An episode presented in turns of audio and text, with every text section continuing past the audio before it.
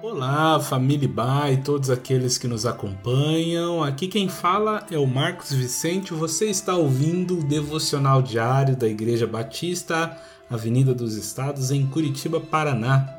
Hoje é quarta-feira, dia 13 de janeiro de 2021. Desde a semana passada, nós estamos numa jornada de oração com o tema 12 dias de oração por 12 meses de edificação. Nosso propósito tem sido reservarmos um período de oração e intercessão sempre às 12 horas por 12 dias, onde cada dia simbolicamente representa cada mês do ano. Mas você também é livre para ter este momento no horário que lhe for mais adequado. Pois bem, seguindo o nosso tema de edificação, hoje nós iremos falar sobre edificados no amor.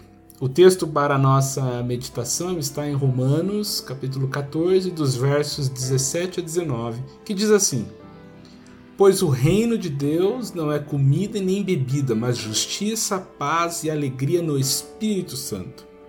Aquele que assim serve a Cristo é agradável a Deus e aprovado pelos homens. Por isso, esforcemo-nos em promover tudo quanto conduz à paz e à edificação mútua.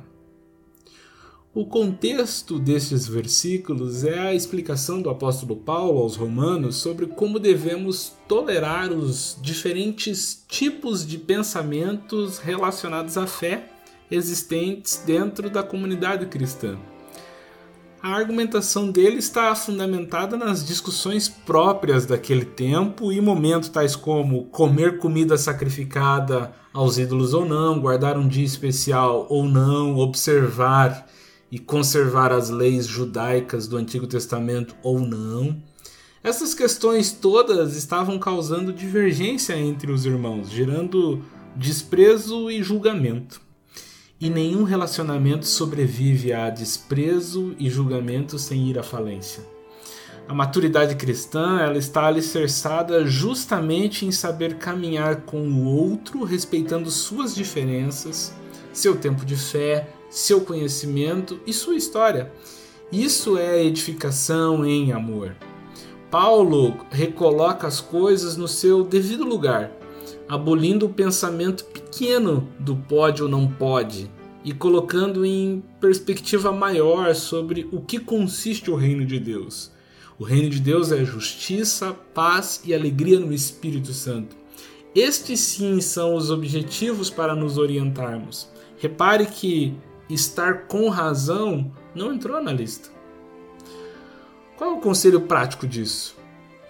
Não aplique energia tentando provar sua razão, mas gaste seu esforço para promover paz e edificação. Qualquer disputa, discussão ou contenda acerca de coisas não essenciais devem sair de cena para que a paz e o crescimento espiritual mútuo sejam nosso maior alvo. Que Deus nos abençoe na edificação da espiritualidade mútua em amor.